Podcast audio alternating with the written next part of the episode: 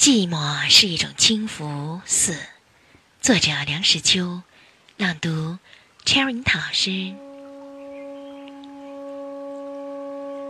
如此说来，所谓寂寞，不即是一种唯心论，一种逃避现实的现象吗？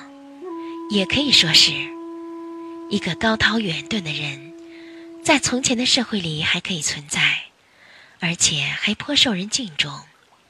在现在的社会里是绝对的不可能。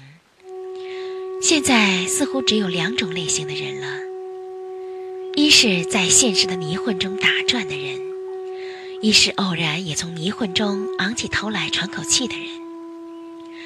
寂寞便是供人喘息的几口新空气。喘几口气之后，还得耐心的低头钻进迷混里去。所以我对于能够昂首屋外的举动。并不愿再多苛责，逃避现实。如果现实真能逃避，吾梦寐以求之。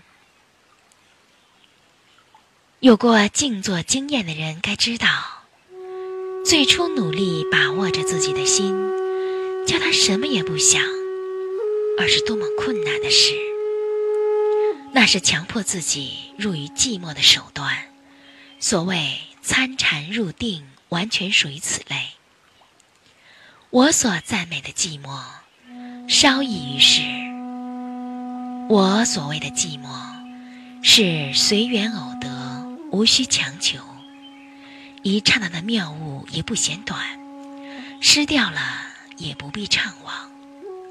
但是，我有一刻寂寞，我要好好的享受它。